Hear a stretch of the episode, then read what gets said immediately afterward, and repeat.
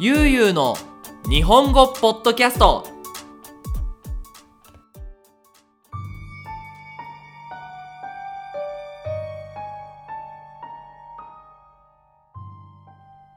ゆうゆう日本語ポッドキャストのお時間です。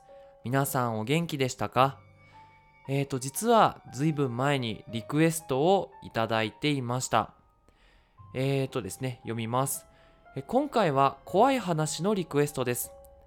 僕は以前母国語で八尺様という都市伝説を聞いたことがあるんですが今回は、えー、ゆうゆう先生の日本語で聞いてみたいと思います。ということで今回のテーマは都市伝説。皆さんは都市伝説という言葉を聞いたことがありますか？この都市伝説というのはその町やその村に伝わっている少し不思議な話だったり怖い話を、えー、都市の伝説町の伝説として、まあ、一つのカテゴリーとしてあの話すそういう、えー、テーマになります。あの結構ね日本人はこの都市伝説が好きであの夏とかになるとこういう都市伝説の番組とかもやります。ということで今回はその中でも八尺様というお話を皆さんにしたいと思います。ということで今回はこの物語の主人公の男の子になったつもりで私は話しますのでぜひ皆さん頑張って聞いてください。それではよろしくお願いします。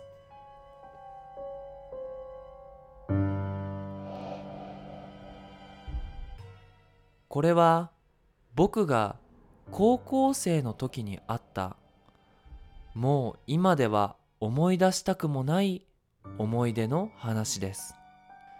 僕は高校生の時バイクを買いました。そして田舎のおじいちゃんのうちにそのバイクで行くのがとても楽しみでした。高校3年生の春僕はいつも通りおじいちゃんの家へバイクで行くことにしました。おじいちゃんの家に行くまでには自分の住んでいる町を越えて山道を2時間ぐらい走ってその後に長いトンネルをくぐったその先にあります。ちょうど春だったので山の道は桜がたくさん咲いていてとても綺麗でした。僕はいつも通り長い長いトンネルを抜けてそしてトンネルを抜けるとお地蔵様という仏様ブッダを石にしたそういう像を左手に見てそしておじいちゃんの村に入っていきます。おじいちゃんの村はとても静かで人口は約500人ぐらい。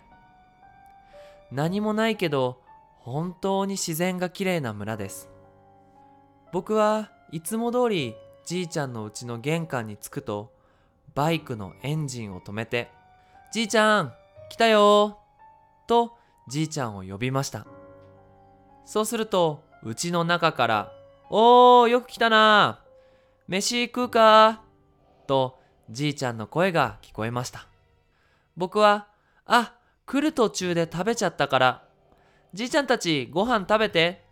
僕はベランダでゆっくりするよ。と言いました。僕はおじいちゃん家のベランダから大きい山を見るのが好きでした。そうしていつも通りベランダから大きい山を見ているとあることに気がつきました。家を囲んでいる壁の上に帽子があったのです。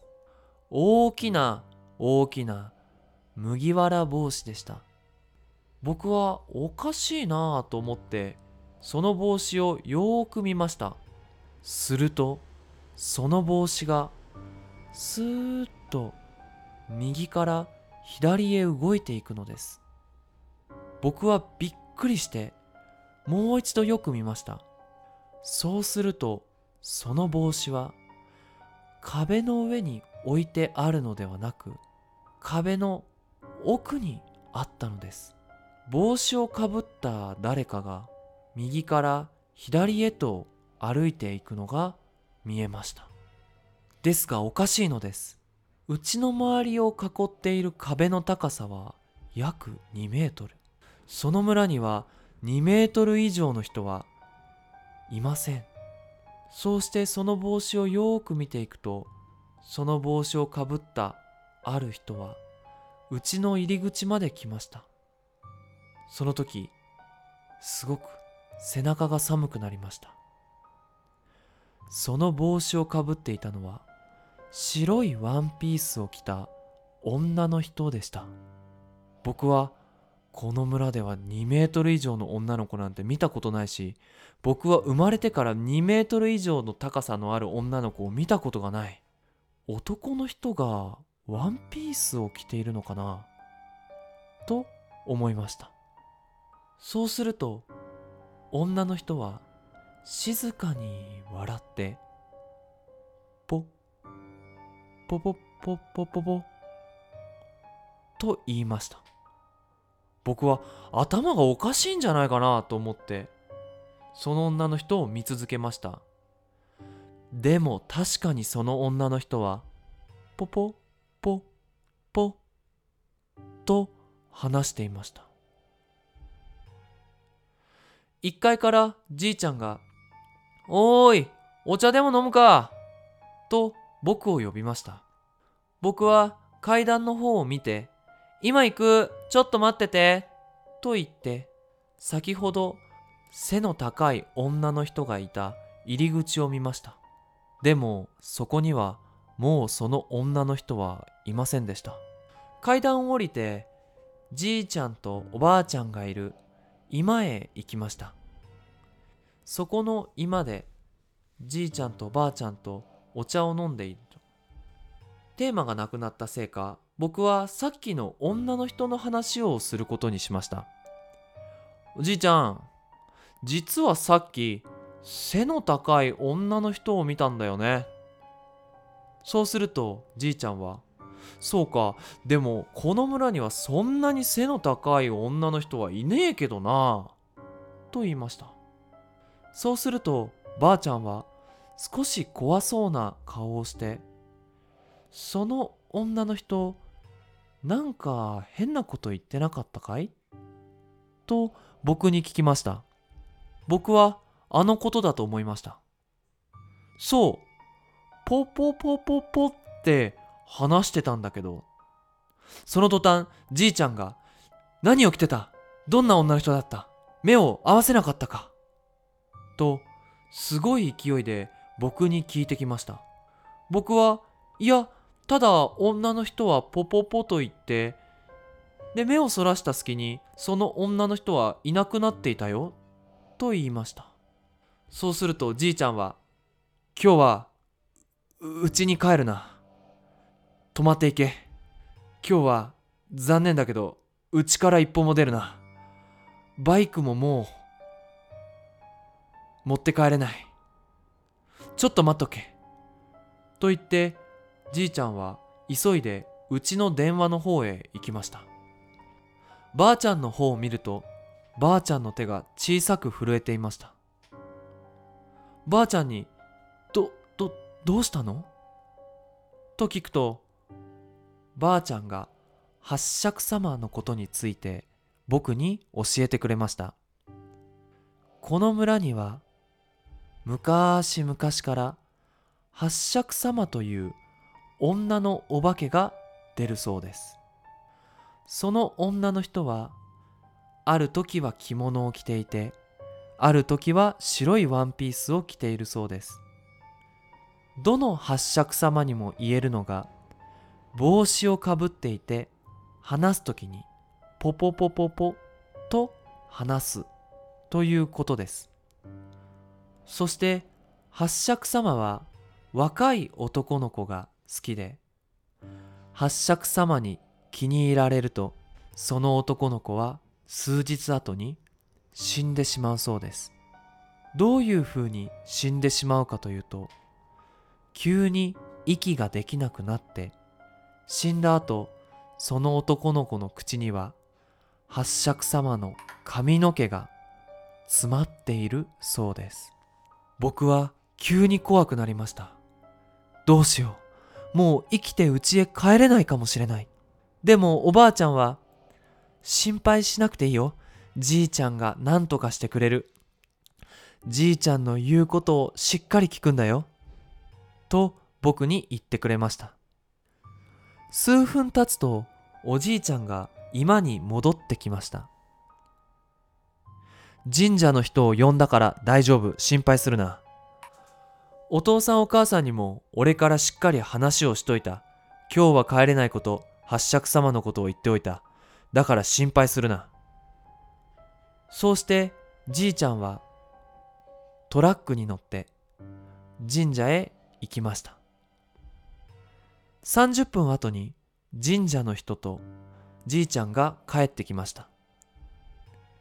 神社の人は「君が八尺様に気に入られたんだね。心配しなくていいよ。おじいちゃんの言うこと私の言うことをしっかり聞けば無事に帰ることができるから。そして15年前にあった八尺様の事件について話してくれました。その時もある高校生の男の子が八尺様に気に入られてそして畑の道を歩いている時急に倒れてしまったそうです。そして都市伝説の通りその死んだ男の子の口には髪の毛がたくさん詰まっていたそうです。神社の人が10分ぐらい経った後2階に八尺様から君を守る部屋を用意した。今日はそこで寝なさい。そしてこの部屋からは絶対に出てはいけないよと僕に言いました。その部屋はお札という神様の言葉を書いた小さい紙がたくさん貼られていました。そして僕が一晩寝られるようにご飯とテレビが用意してありました。じいちゃんが今日はここで寝ろ。もうこの部屋からは出ちゃいけない。何があっても俺たちからお前の名前を呼ぶことはない。誰もお前に話さない。だから山から太陽が出る午前7時までは絶対にこの部屋から出ないでくれ。と僕に言いました。それから僕は一人で部屋にいました。部屋にテレビがあったのでコメディのテレビ番組を見ていました。夕方夕日が不気味に赤色に街を照らしていました。僕は外を見たくなかったのでカーテンをしっかり閉めてテレビだけ見ていました。テレビを見ていると急に眠くなって寝てしまいました。そして起きたのは午前1時部屋は真っ暗でテレビの光だけが見えましたどうしてこんな時間に起きちゃったかな？まだ午前7時まで6時間もある。でも全然怖くて眠れない。僕はとにかくテレビを見ていました。そうすると窓から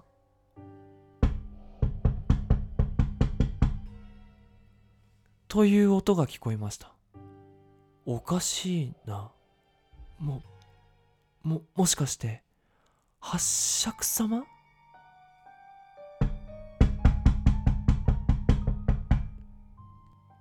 窓を叩く音が続きます。僕は怖くなって布団の中に入りました。そうすると階段の方から「おい怖いか怖かったら心配するな。降りてこい。ばあちゃんと一緒にテレビを見よう」というじいちゃんの声が聞こえました。僕は安心して布団から出て部屋を出ようとしましたが、その時じいちゃんの言葉を思い出しました。そう。じいちゃんは僕に絶対お前には話さないから部屋から出るなよと言ったのです。おーいどうした？降りてこい。よーく聞いてみるとじいちゃんの声に似ていますがじいちゃんの声ではありませんでした。その途端急に体が寒くなりました。危ないところだった。絶対この部屋からは出ない。そうすると部屋のドアがと何度も何度も鳴るのです。僕は布団の中に入って目を閉じてただただ時間が過ぎるのを待っていました。そうして寝たか寝なかったのかわからないまま午前7時になりました。僕は7時15分まで待って部屋を出ることにしました。すると部屋の外にはじいちゃんとばあちゃんが待っていました。ばあちゃんが「本当によかった。早く家へ帰ろう」と言いました。僕は安心したのか思わず泣いてしまいました。でもじいちゃんは怖い顔をしたままです。八尺様に気に入られたんだ。そう簡単には家へ帰れないぞ。まだ気を抜いてはいけない。安心してはいけないよ。そうしてとにかく家へ帰ろう。同じトラックを用意した。お前はトラックに入ったら頭を隠して下を見ているんだ。絶対に窓を見てはいけない。お願いだから頼む。と僕に言いました。トラックが出発しました。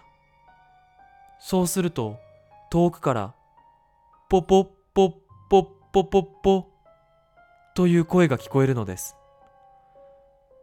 僕はなぜか急に八尺様の顔を見たくなって後ろの窓から外を見ましたすると体の半分以上が足の背の高い女の人がすごいスピードで走ってトラックを追いかけていました僕は思わず「わあ!」と叫んでしまいました。